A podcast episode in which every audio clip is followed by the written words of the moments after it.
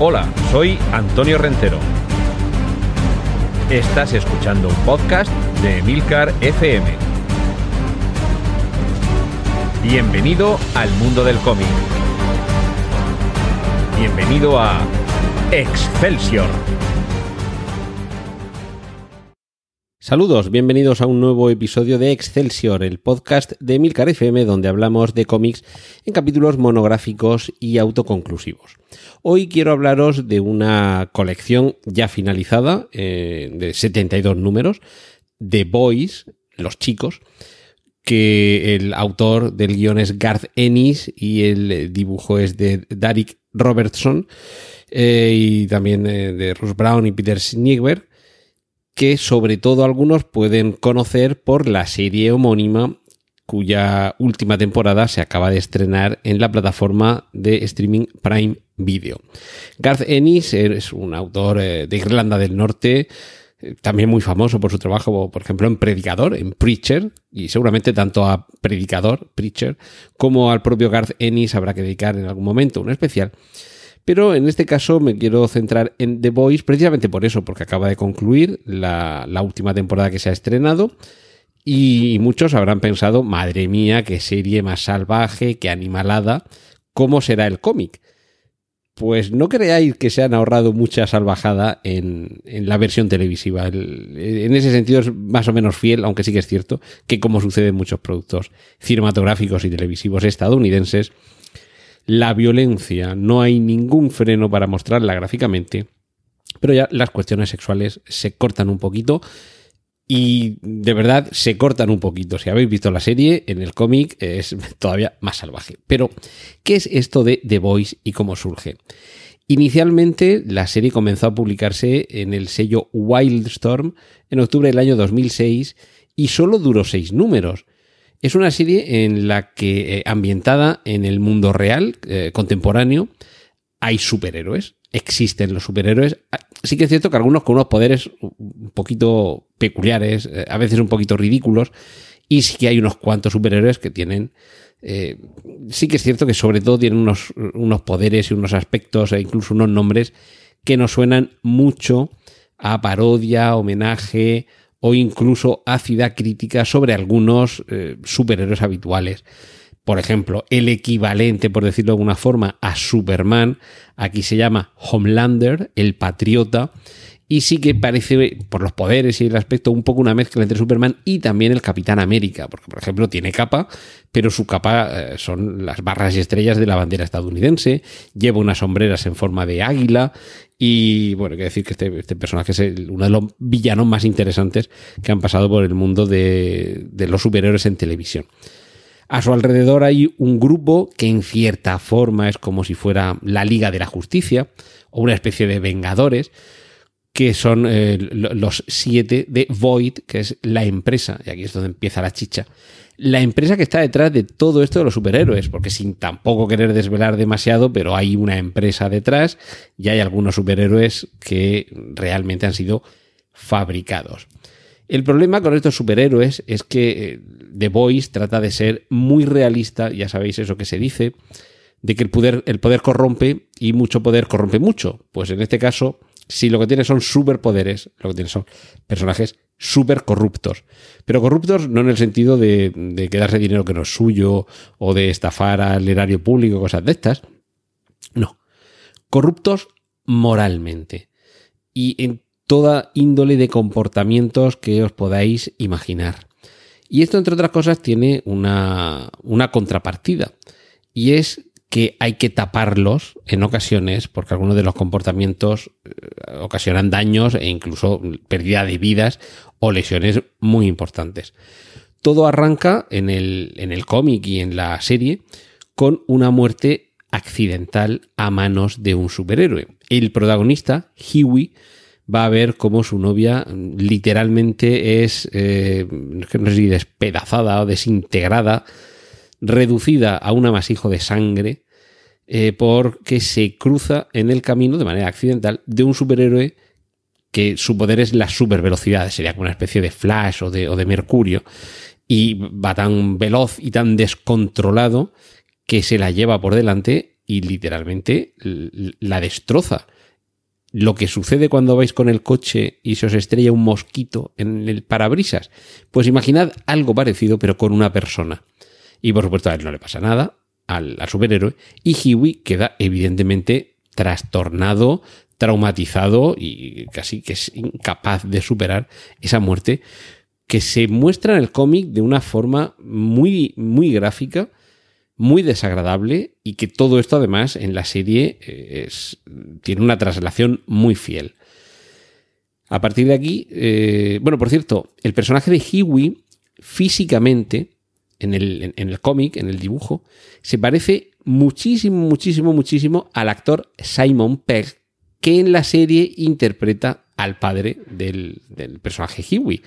También un poquito por edad. Digamos que eh, Hiwi, el personaje, está en torno a los 30 años y bueno, Simon Pegg no se conserva mal, pero no da ya la talla como treintañero, al margen de que, no sé, me imagino por cuestiones de producción en la serie, no querrían que fuera Simon Pegg el protagonista, no lo considerarían adecuado, y lo que han hecho para mantener ese guiño es que Simon Pegg interpreta al padre del personaje que en el cómic tiene su aspecto físico. En este sentido, sucede un poco como con Nick Furia, que en el universo cinematográfico Marvel es el actor Samuel L. Jackson, como consecuencia de un guiño sobre una, serie de cómics en las que este personaje, eh, Nick Furia, que siempre había sido un personaje blanco, eh, adoptaba la apariencia del actor Samuel L. Jackson en las viñetas. Bueno, pues siguiendo con esos, con esos guiños hasta aquí hemos llegado. Y la cuestión es que Huey se va a encontrar con, y ahora ya llega el grupo eh, que da nombre a la, a la colección, The Boys, que es un grupo Mm, que depende de la CIA, un grupo extraoficial que trata de poner coto a los desmanes de los superhéroes. Y por supuesto se van a ir descubriendo toda una serie de, de flecos, confabulaciones, conspiraciones y, sobre todo muchos secretos muy oscuros y que tienen que ver con que esa corrupción no se queda evidentemente solo en los superhéroes, sino también en los seres humanos. Me he referido a esa corporación Void, escrito Void, eh, eh, V-O-U-G-H-T, Void, que está detrás de estos superhéroes y los maneja como una especie de, mm, de complejo mediático. Es como si fuera un poco, los que me estéis escuchando de fuera de España, igual no, no, cogéis bien el, el símil. Es como si fuera Operación Triunfo, ¿vale? Tenemos un grupo de gente con un talento, vamos a ir escogiendo, vamos a hacer eh, programas, porque todo, esto es súper televisivo, en galas televisivas se va eligiendo quiénes van a ser los nuevos componentes de los siete Void, o sea, de, esta, de este trasunto de Vengadores o de Liga de la Justicia, y todo esto está súper mediatizado, con lo cual en The Voice lo que ha conseguido Garth Ennis es criticar por igual la sociedad actual, la sociedad de medios, los influencers, la manipulación en los medios de televisión, los falsos héroes, eh, por supuesto, la política, en fin, es, múltiple la cantidad de estacazos que suelta a diestro y siniestro. Os he dicho antes que la serie eh, comenzó publicándose por el sello Wildstorm, que pertenecía a DC Comics, pero eh, cuando llevaban seis números se dieron cuenta de que esto era un, ataque en toda regla al statu quo de los, eh, de los superhéroes. Es decir, estaban haciendo una, sátira muy feroz, con un contenido de violencia y de, y, de sexo muy elevado y muy gráfico y muy salvaje todo. Y, en el número 6 cortaron la colección y dijeron, esto lo vamos a dejar aquí porque esto es una locura. Así eh, se trabaja en algunos casos con eh, algunos eh, contenidos. La cuestión es que mientras se veía si esto continuaba o no continuaba, el sello Dynamite Entertainment compró esta colección y a partir de ahí el trabajo siguió con esta editorial por la misma línea que seguía hasta ese momento. Se hizo una reedición de los seis primeros números y a partir de ahí continuó la colección desde el número 7 hasta el número 72 en el que, en el que finalizó. Y, bueno, mm, yo lo que debo hacer es recomendaros, de verdad que por lo menos empecéis a leerla, porque yo creo que os va a mostrar un mundo, no voy a decir completamente diferente, porque tampoco es el primer intento de, eh, de buscarle la vuelta al calcetín de los superhéroes, desde luego, desde el caso de Watchmen hasta, sin salirnos de Alan Moore, su Liga de los Caballeros Extraordinarios, ha habido otras formas de contar historias en las que los superhéroes o los personajes heroicos tuvieran eh, una categoría humana y moral más cercana a lo que sucedería seguramente en el mundo real. Y, desde luego mm, creo que en ningún caso ha habido un ejemplo tan salvaje como este de The Boys. creo que no he dicho antes que el grupo The Boys, ellos no son superhéroes, ellos no tienen poderes, es gente normal y corriente. Con lo cual tienen también el reto de tener que poner coto a unos personajes que les superan en, en fuerza y en habilidad. Eh, lo cual les obliga a tener unos métodos mucho más expeditivos, también en ocasiones a, estrujarse un poquito más las meninges y, tratar un poco de ir por delante o de ponerse a la altura de personajes que evidentemente tienen unas capacidades que les, que les superan completamente. Y esto va a incluir no solo el uso de la violencia, porque ahí en muchas ocasiones estarán en inferioridad de condiciones, sino también hacer uso del chantaje o de la intimidación, porque sí, estos superhéroes tan poderosos tienen también, como no, sus debilidades y en esas debilidades es donde hay que hacer eh, mella.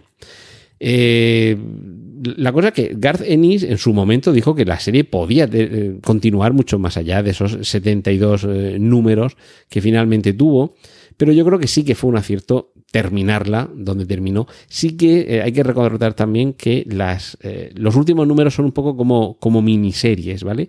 Son, en lugar de el típico arco dramático que hay dentro de una colección, de estas que nunca acaban, es decir, pues, los Cuatro Fantásticos número 642. Pues desde el 642 al 677 es la etapa de no sé qué guionista y ahí hay 10 números en los que se afronta su paso por la zona negativa, por ejemplo. Pues en este caso, lo que se hizo con estas, eh, con los últimos números, las últimas decenas de números de The Voice, fue ir haciendo pequeñas miniseries, alguna de ellas con una, una influencia bastante importante en, en el resto de la serie y que a muchos les hacía tener una mosca detrás de la oreja cuando se vio que se iba a adaptar a la televisión. Me estoy refiriendo a Herogasm, una mezcla entre héroe y orgasmo, que en la ficción de The Boys es un evento anual que reúne a los superhéroes supuestamente para que evalúen las posibles amenazas que hay a la paz y a la seguridad y que vean sus estrategias para mantener el mundo tranquilo, pero realmente es una auténtica bacanal, completamente loca, por resumirlo mucho, en la que quienes no tienen freno físico tienen por delante no solo a sus pares, sino también a seres humanos, es decir, tanto a hombres como mujeres, que eh, a costa de su propia integridad física y su salud, cuando no de su propia vida, sirven como solaz sexual de todo tipo de perversiones que podéis imaginar durante una semana a estos seres que ellos mismos se colocan por encima del resto de la humanidad. Sin desvelar tampoco demasiado, esto aparece en un capítulo de la última temporada de The Boys y aunque se nota que siguen siendo un poquito gamberros y salvajes, desde luego no llegan a los niveles completamente desquiciados del cómic. Creo que se estaréis dando cuenta de que se trata de Boys de una colección muy extrema. Evidentemente esto no es un cómic para menores de edad e incluso para los mayores de edad tampoco es demasiado eh, recomendable ni aconsejable para quienes tengan un estómago un poquito delicado, sobre todo por la, lo gráfico y lo explícito de, muchas situaciones. Y, y, me refiero a gráfico y explícito mm, no solo en que veamos casquería en las páginas, sino a lo que implica las relaciones, las reacciones y las acciones que vemos en esas páginas, ¿vale? Es decir, es un cómic duro, es un cómic duro de ver y sobre todo también en algunos momentos duro de asimilar. Lo que pasa que evidentemente Garth Ennis nos lo viste con, con esa con esa vertiente de, de, crítica ácida y con algunos toques de humor, tampoco hay que negarlo, y eso lo puede hacer un poquito más llevadero, pero si fuera drama solamente, sin un golpe de humor, eh, este cómic sería un cómic de esos desagradable y muy duro.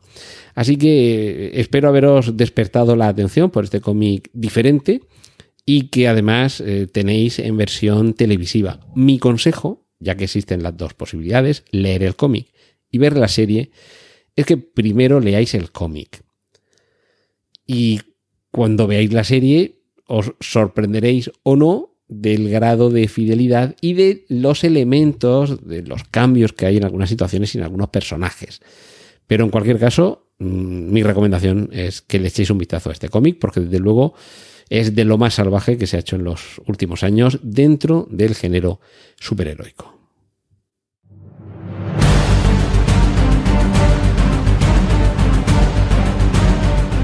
Has escuchado Excelsior, un podcast de Antonio Rentero para Emilcar FM. Puedes escuchar más episodios y contactar con nosotros en emilcar.fm barra Excelsior.